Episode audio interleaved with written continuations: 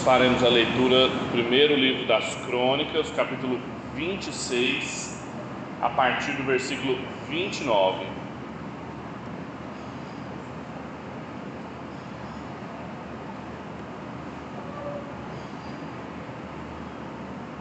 Primeira Crônicas 26, 29 diz o seguinte: Dos Isaritas Kenanias e os seus filhos foram postos sobre Israel para oficiais e juízes dos negócios externos. Dos Hebronitas foram Razabias e os seus irmãos, homens valentes, mil e setecentos que superintendiam Israel, além do Jordão para o oeste em todo o trabalho do Senhor e serviços do rei. Dos Hebronitas, Gerias era o chefe. Quanto aos Hebronitas, suas genealogias e famílias, se fizeram investigações do quadragésimo ano do reinado de Davi, e se acharam entre eles homens valentes em Jazer de Gileade. Seus irmãos, homens valentes, dois mil e setecentos, chefes das famílias, e o rei Davi os constituiu sobre os Rubenitas, os Gaditas e a meia tribo dos Manassitas, para todos os assuntos de Deus e para todos os assuntos do rei. Até aqui. Vamos orar?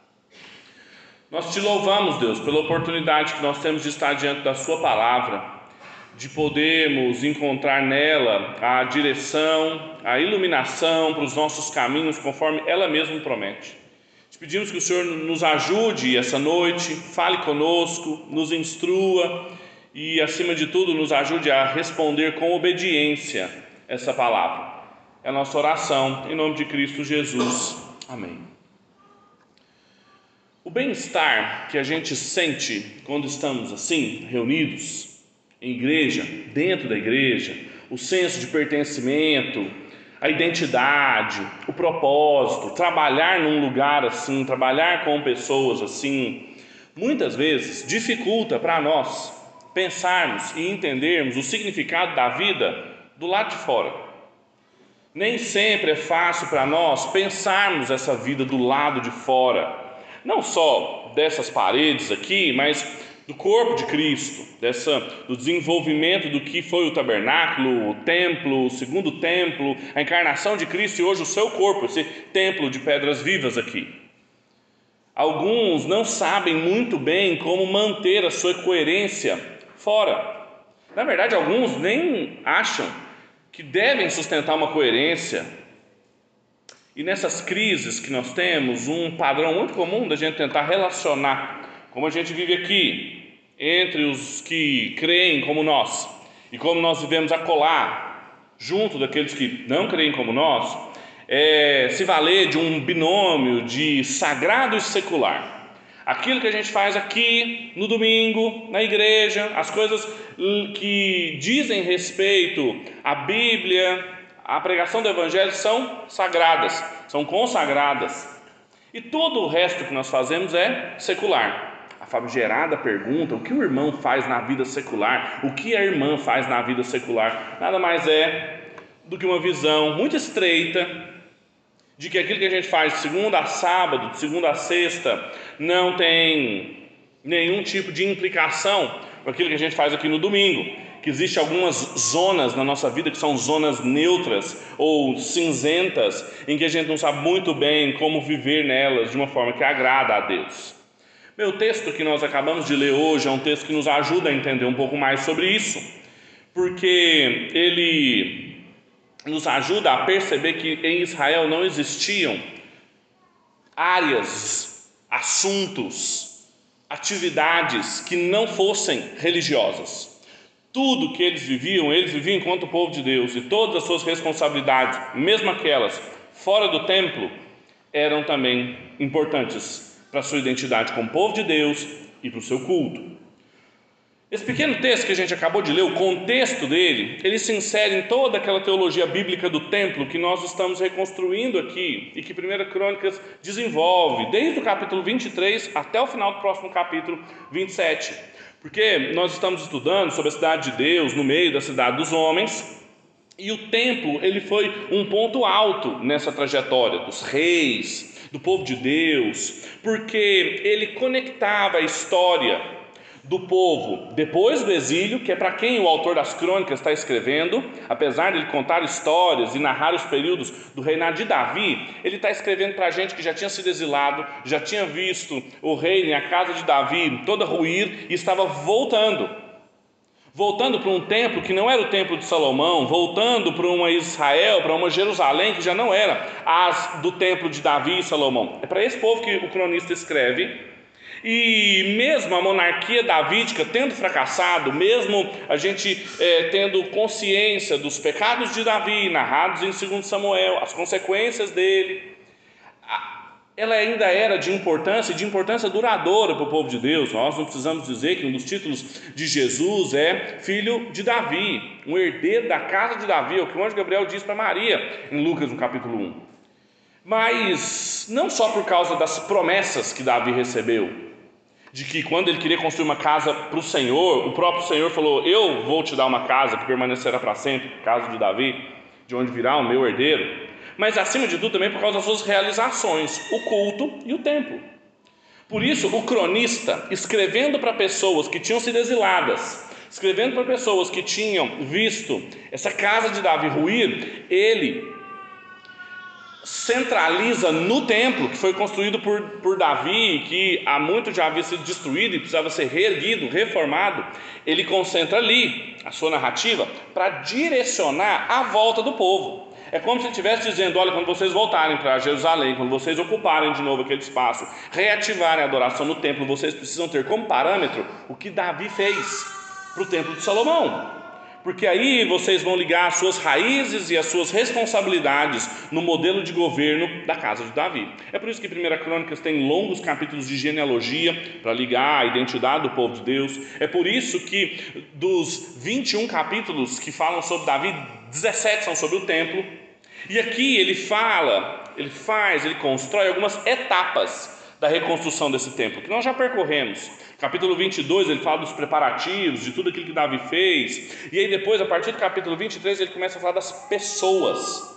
Aqueles que iriam ajudar Davi a construir aquele templo.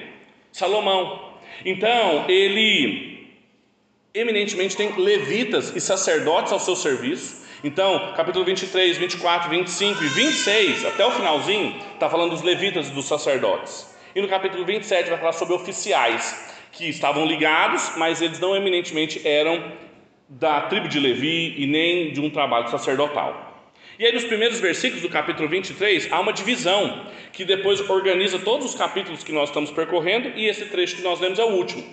Ele mostra que haviam sacerdotes e levitas para a superintendência do templo, haviam levitas para música, haviam levitas para como porteiros, haviam levitas tesoureiros, e havia também um grupo de levitas específico, que é o que nós acabamos de ler, que era para assuntos externos.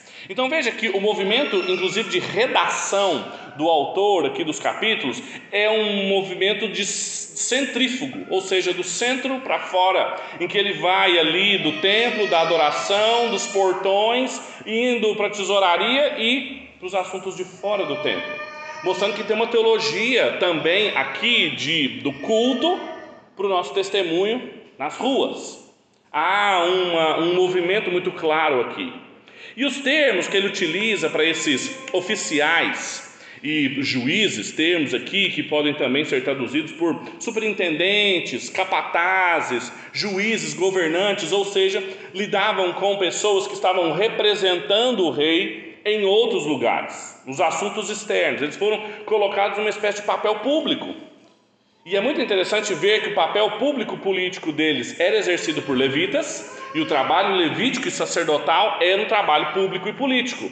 Há aqui já algumas especificações sobre esse trabalho externo.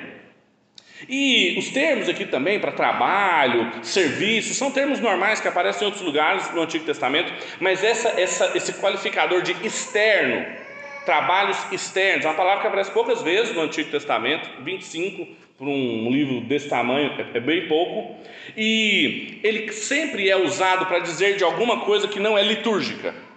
Um trabalho externo, aquele que era externo, era externo mesmo do templo, era externo mesmo da adoração, era externo mesmo daquelas atividades que levitas e sacerdotes deveriam estar ocupados. Nós diríamos o que? Secular se a palavra não fosse tão carregada de significado equivocado. Então, esse trabalho exterior, externo, diz respeito a eles não estarem ligados com as coisas e atividades ali do templo, nem com a música, nem com a portaria, nem com a tesouraria, mas eles estavam lidando com o quê? O texto fala. Davi os colocou, versículo 32, para estarem sobre as tribos de Rubem, de Manassés e de Gade, meia tribo de Manassés tribo de Gade e tribo de Rubem. Existiam duas tribos e meia que não tinham cruzado o Jordão quando ocuparam a terra prometida. Vocês se lembram de toda a narrativa de, do Pentateuco e depois de Josué, da conquista da terra? Eles tinham que passar o Jordão. Quando passaram o Jordão com Josué, ocuparam a terra, lutaram, conquistaram. Duas tribos e meia disseram: nós não queremos ficar desse lado aqui do Jordão, na Cisjordânia. Nós queremos voltar para Transjordânia e ficar lá, porque a gente quer ficar lá. E isso aqui é, é, um, é, um, momento muito dramático no livro de Josué. Você se lembra? Eu preguei isso há uns três anos atrás aqui, tá fresco na sua cabeça ainda.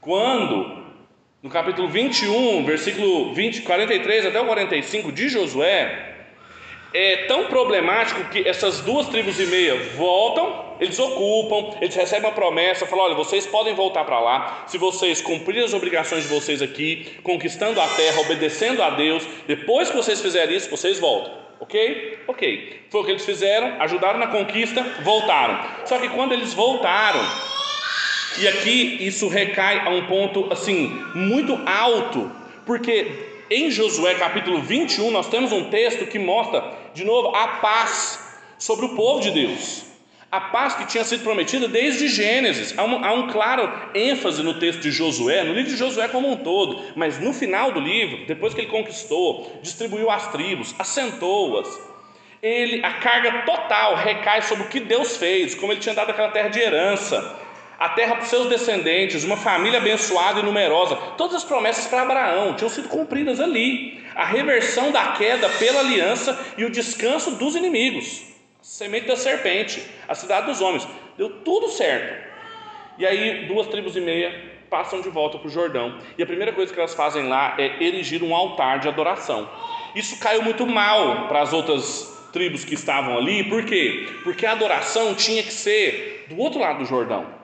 A unidade desse povo era estabelecida pelo culto, pela adoração. Então as tribos de Rubem, de Gad, meia tribo de Manassés, que haviam pedido para ficar do outro lado e receber essa autorização, eles precisavam entender que eles não podiam estar divididos no culto. O Martin Valstra, que é um dos melhores comentadores de, do livro de Josué, comentando esse texto, ele vai dizer o seguinte: o propósito evidente dessa história, do altar junto ao Jordão, do outro lado, é de alertar Israel contra o perigo de perder de vista a sua unidade, a sua unicidade. Ela pode ser rompida quando se edificam locais de adoração não autorizados. Tinha sido isso que eles tinham feito. Ou seja, a adoração comunitária como unificador da identidade do povo da aliança é que trazia estabilidade para a identidade desse povo, todo mundo cultuando no mesmo lugar, na mesma terra que Deus tinha dado, que Deus tinha prometido. Agora, Sabendo de tudo isso de Josué, volta seus olhos aqui para Primeiras Crônicas. Veja como o, a teologia bíblica, o desenrolar da narrativa vai se dando e como a gente precisa ficar esperto com essas ligações. O tema é, é, é, é, esse tema do culto e da terra que unifica Josué e Primeiras Crônicas. Por quê? Porque a gente também tem uma reocupação da terra aqui, só que agora do, do pessoal pós-exílico, eles estão voltando para Jerusalém, depois de não terem obedecido a Deus, depois de terem sido exilados, depois de terem experimentado o juízo de Deus, eles estão voltando para ocupar a terra, para reedificar o templo, para reestabelecer a adoração que deveria ser ali, E eles deveriam se certificar, eles deveriam deslocar levitas e sacerdotes até a Transjordânia para que eles não recaíssem de novo numa adoração idólatra, para certificar nesse trabalho externo das tribos contra a idolatria. O trabalho desses levitas que foram enviados para lá era de resguardar que ninguém esquecesse uma das festas que eles tinham no calendário deles, os impostos que eles deveriam pagar, é uma das únicas vezes que o texto bíblico mostra tanta gente deslocada para essa função ali. E a unidade aqui muito clara. E o termo que é utilizado para se falar sobre o trabalho deles, para superintenderem, Israel, ele já tinha sido usado no capítulo 24, quando fala dos sacerdotes que eram superintendentes do trabalho no templo mas tinham também levitas que eram superintendentes de Israel. Duas vezes o texto desse texto que a gente leu menciona Israel para fazer o trabalho de supervisão, superintendência, que também é uma palavra rara no Antigo Testamento. Portanto, diante de tudo isso, dessa reconstrução de teologia bíblica que eu apresentei para vocês, a gente tem condições de entender o tema desse texto como o trabalho do lado de fora da nova casa de Deus. O que significa? Quais os cuidados que Israel deveria ter, que Davi, o rei Davi, teve com aqueles que não estavam em Jerusalém, estavam lá na Transjordânia, aqueles que estavam do lado de fora. Qual, qual é, o que, que, o que, que eles deveriam fazer sacerdotes, levitas, mesmo fora do templo, para garantir a integridade do povo, a sua identidade, acima de, de tudo, culto. Qual era a natureza desse trabalho? Para resguardar o seu povo, as promessas de Deus, a terra que eles receberam. Então pense, pense Davi tomando conta disso, pense o povo do exílio voltando e pense em mim, você. O nosso trabalho do lado de fora dessas, desse templo de pedras vivas, o nosso trabalho de fora da igreja, aquilo que a gente deve fazer e tomar conta. Bem, a gente pode dizer que o trabalho levítico fora do templo ele é um trabalho de três marcas, pelo menos. Um trabalho que de um chamado, uma vocação, um trabalho de consagração e um trabalho de competência. O trabalho fora, o trabalho do lado de fora, é um trabalho que exige chamado, consagração e competência. Eu gostaria de explorar os três pontos com você. Volte seus olhos para a Bíblia e veja comigo. Em primeiro lugar, o trabalho levítico fora do templo ele é um trabalho de chamado, tem uma vocação. Veja o versículo 29. Dos israelitas, Kenanias e os seus filhos foram postos sobre Israel para oficiais e juízes dos negócios externos. E aí, lá no versículo 32, no último, diz: O rei Davi os constituiu sobre os Rubenitas, os Gaditas e meia tribo dos Manassitas, para todos os assuntos de Deus e para todos os assuntos do rei. Então veja, da mesma forma que nós vimos no, no texto anterior que os aramitas os descendentes de Arão foram chamados para o tesouro, para a portaria, da mesma forma que outros filhos, os de Asaf, foram chamados para o trabalho da música. Aqui também, os Isaritas e os Hebronitas, mais à frente, eles foram postos, eles foram colocados, eles foram chamados como superintendentes de assuntos externos. Esse trabalho, esse assunto era eminentemente não dizia respeito ao trabalho de qualquer um, não era para quem sobrava, não era um trabalho que poderia ser feito por qualquer pessoa. Tinha uma tribo específica, tinha uma família específica, tinham competências necessárias para aquilo. Foi esse grupo desses descendentes que foi colocado ali pelo rei, é um chamado divino é uma vocação divina, colocado pelo rei, o corregente de Deus, que Deus havia estabelecido para poder ajudar no estabelecimento da sua casa, numa função muito específica, que não poderia ser outra. Eles não estavam ali porque eles sobraram, não, teve os músicos, os tesoureiros, os porteiros, aí sobrou, nossa, tem um povo lá do outro lado do Jordão, é, pega, pega uns aí e joga lá. Foi os que sobraram. Era gente que tinha chamado para aquilo. Existiam duas tribos e meia fora de Jerusalém que eles deveriam supervisionar. Há uma necessária e clara vocação aqui, um chamado para esse trabalho externo. Quando a gente entende isso, desse trabalho, desses levitas especificamente, se pergunta o que isso significa para nós, o, qual é o significado e as dimensões disso para nós. É que o autor das crônicas, ele está querendo chamar a atenção dos seus leitores, que estavam voltando do exílio para cá, e também para nós, que o trabalho sacerdotal fora do templo, o trabalho levítico fora do templo, ele é um trabalho que exige vocação. Esse reino de sacerdotes e reis que nós somos, que nós somos chamados pelo apóstolo Pedro a servir um templo de pedras vivas, um reino de sacerdotes, nós também precisamos entender que esse trabalho de fora, ele exige vocação. Ele não é feito por qualquer um, ele não é feito pelos que sobram, ele não é um trabalho que a gente faz porque o importante mesmo é o que a gente vive na igreja no domingo, e aí lá do lado de fora eu faço de qualquer jeito, eu faço para ganhar dinheiro. Não. Há uma visão muito clara aqui que coisas feitas no exterior, coisas feitas do lado de fora do templo, também precisavam de vocação, também precisavam de chamado, também precisavam de alguém que os colocasse ali naquele lugar, com aquelas, aquelas pessoas específicas, com aquelas competências. Quando a gente se pergunta sobre nós, como que nós encaramos, nós também olhamos para o nosso trabalho do lado de fora como uma vocação. Olha só um ganha-pão. Olha só uma coisa que eu faço e espero enquanto Jesus volta, em última instância, não tem nenhum valor em si o quanto nós enxergamos o nosso trabalho que nós fazemos ali de segunda a sexta, fora da igreja, como algo que contribui para a preservação e para a identidade do povo de Deus. Quanto nós enxergamos o nosso trabalho zelando por pelos cidadãos do reino de Deus em meio à cidade dos homens, gente que estava fora da cidade de Deus, não estava em Jerusalém, a gente também enxerga o nosso serviço, o nosso trabalho para essas pessoas, resguardando a sua identidade e não permitindo que eles escorregassem no seu culto, escorregassem em cultos idólatras. A gente, a gente enxerga o nosso trabalho assim. Ou a gente acha que o que é santo mesmo, o que é, o que precisa de vocação é ser pastor, é ser missionário.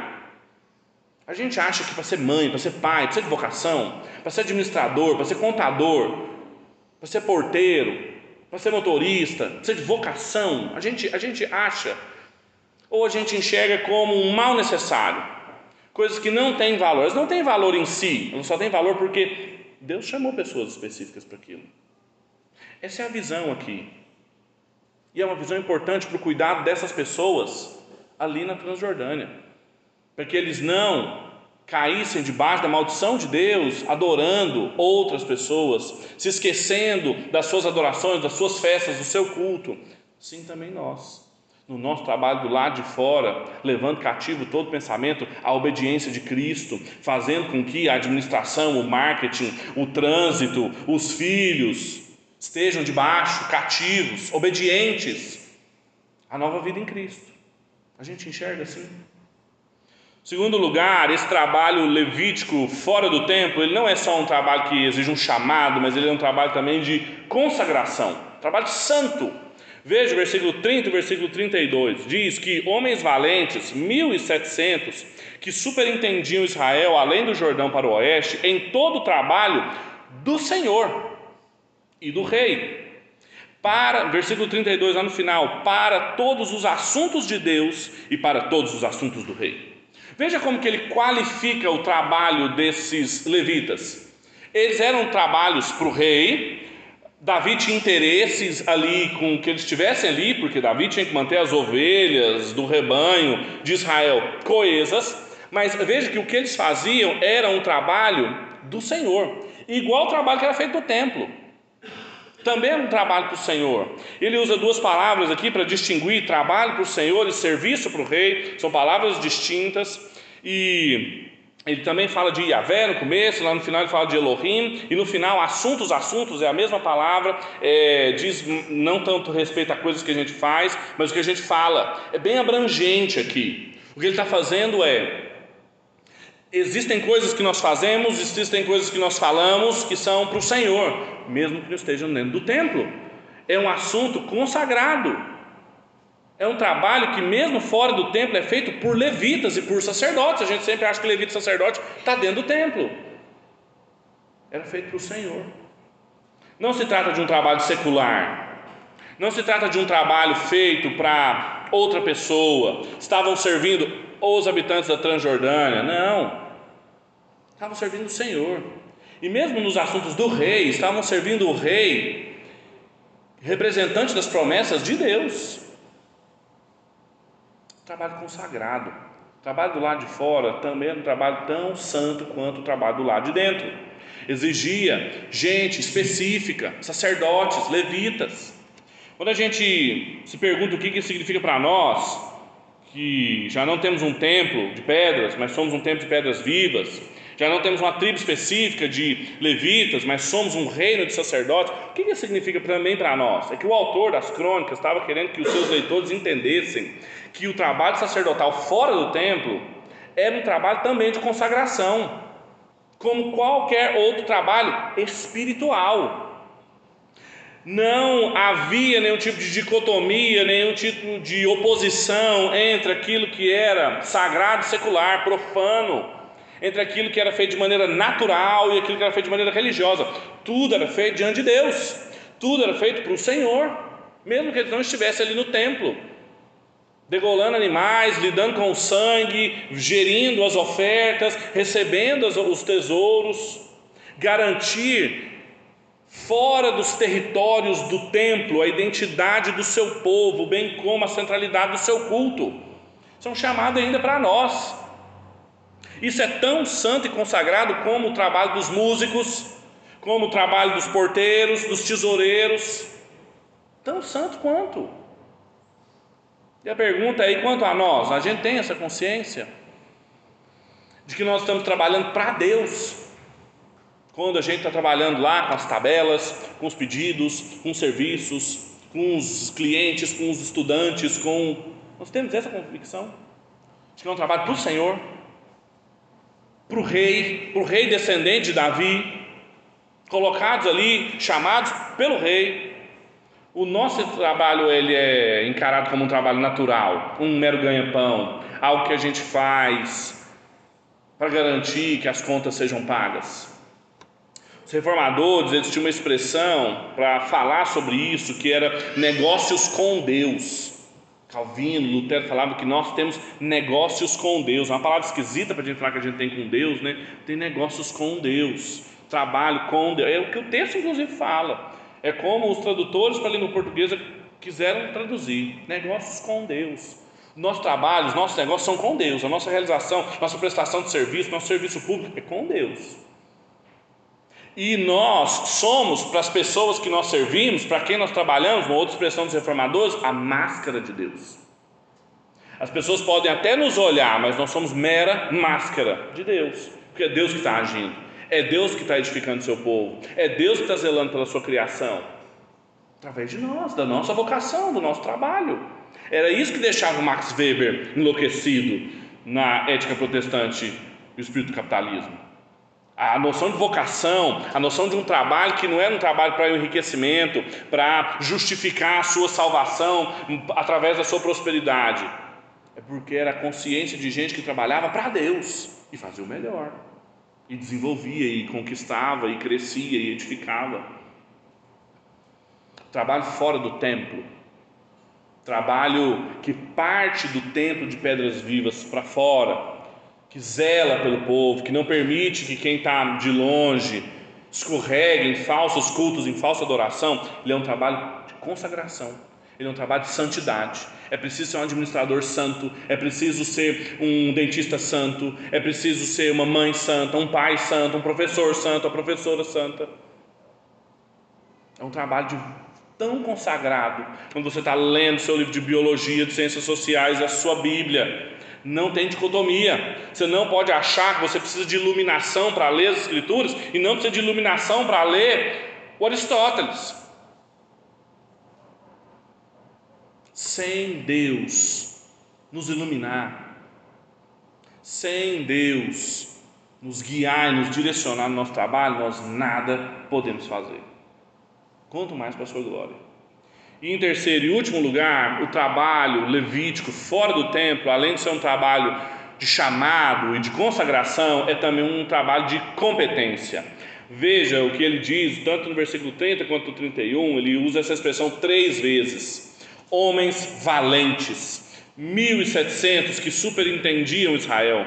Depois ele fala mais abaixo: se acharam entre eles homens valentes em Jazer de Gileade e depois no final, seus irmãos, homens valentes, 2.700 chefes de família.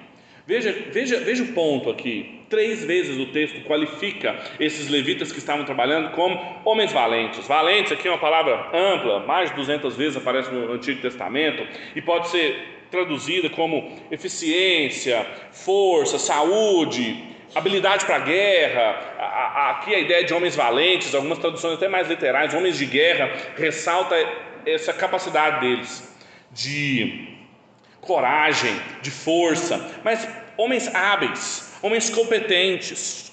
O termo fala sobre as qualificações desses levitas que estavam envolvidos naquele trabalho. Eles não eram os piores, não eram os que tinham sido os que, não, não deu certo para ser músico, né, coitado? E assim, nem porteiro e nem tesoureiro. Então, não, vamos fazer com ele. Ah, manda ele para fora, manda ele para a rua. Vamos fazer, vai fazer os trabalhos externos. Não, não. Eram os pontos de chave, era chefe de família, eram homens valentes, era gente hábil para cuidar de quem estava do outro lado, de quem não estava em Jerusalém. Precisava de habilidade, precisava de coragem, de competência chefes de família, cabeças em Israel, valentes, capazes. A obra fora do templo é uma obra de competência.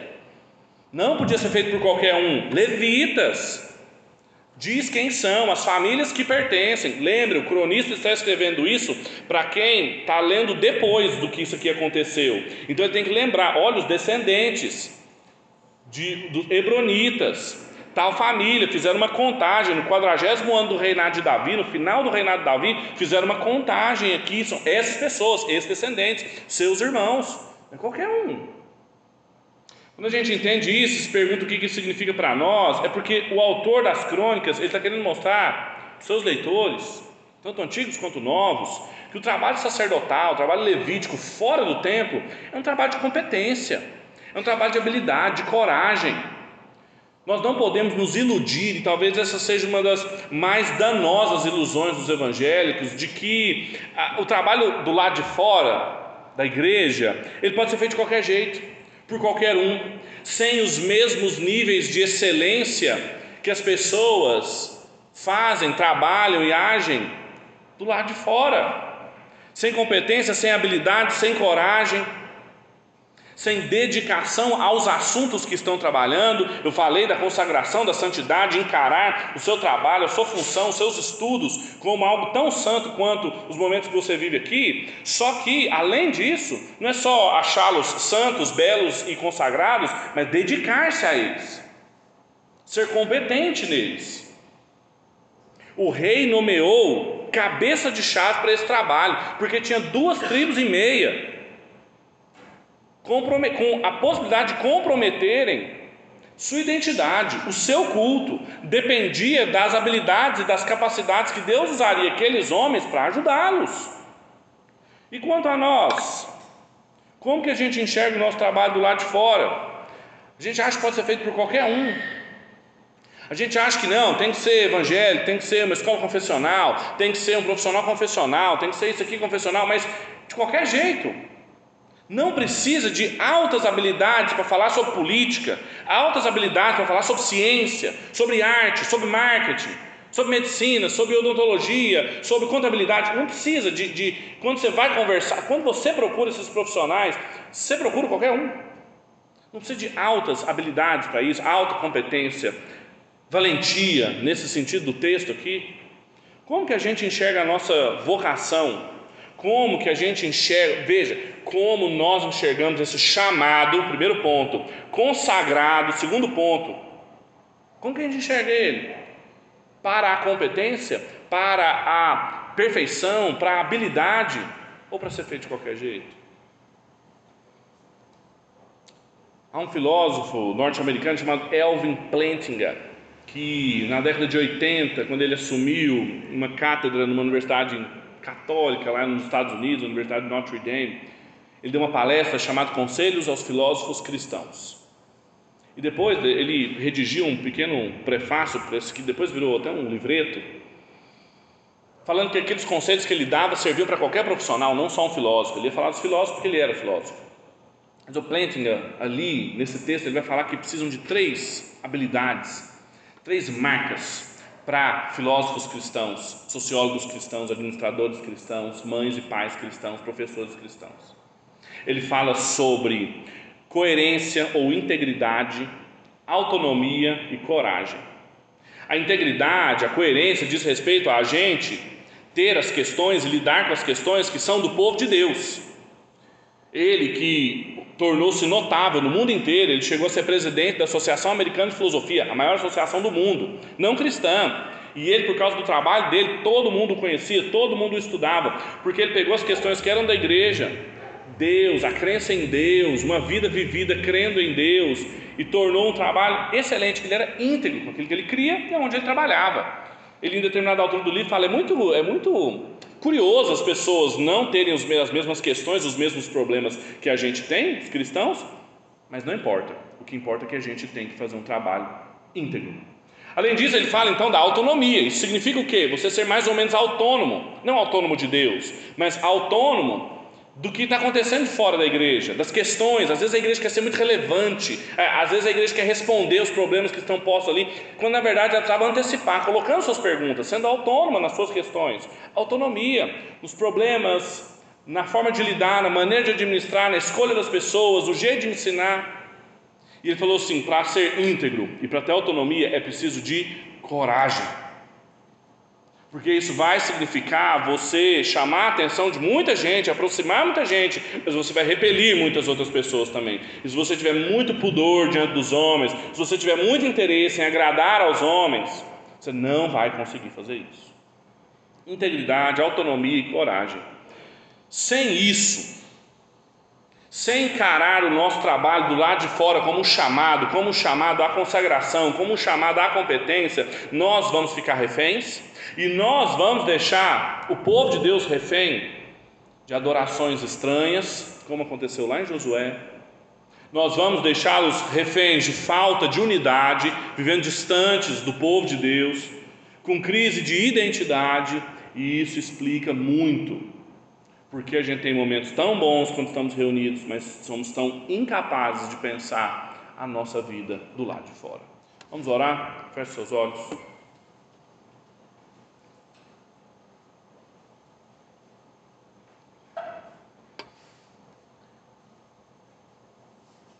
Pai, nós te damos graças que o Senhor nos chamou soberanamente, graciosamente, nos colocou em relação contigo, nos fez promessas, cumpriu cada uma delas.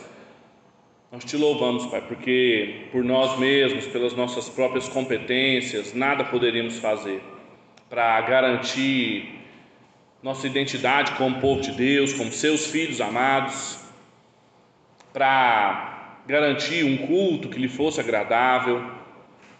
Sem o Senhor, sem a Sua obra, sem recebermos a por herança, nada poderíamos fazer.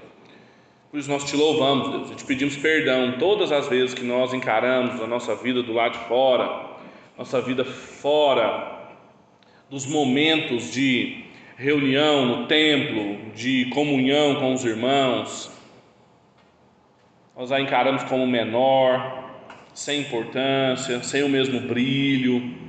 Ajuda-nos, Deus, a encarnarmos esses, essa concepção de negócios com Deus, essa concepção de sermos a sua máscara diante dos homens, nos relatórios que a gente fecha, nas peças que a gente publica, nos filhos que a gente cria.